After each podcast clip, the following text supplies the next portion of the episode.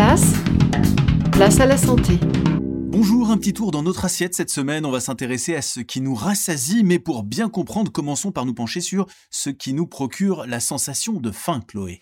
Oui, l'estomac sécrète une hormone qui est responsable de notre sensation de faim, et il y a un pic de cette hormone avant les repas, et ce pic diminue une fois que l'on commence à manger.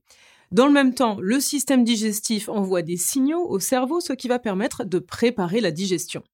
De son côté, l'hormone de satiété, que l'on appelle la leptine, intervient justement à la fin des repas pour freiner l'appétit, et plus cette hormone est sécrétée, et moins on a faim. Et alors pourquoi est-ce qu'on a parfois l'impression d'avoir trop mangé? Eh bien c'est parce qu'il y a des neurones dans notre estomac. Alors oui, on dit souvent que l'estomac c'est notre deuxième cerveau, et pour cause, ces neurones vont nous indiquer qu'il n'y a plus de place, et donc il faut bel et bien s'arrêter de manger. Merci, vous pouvez retrouver nos chroniques en podcast ou sur YouTube. À demain.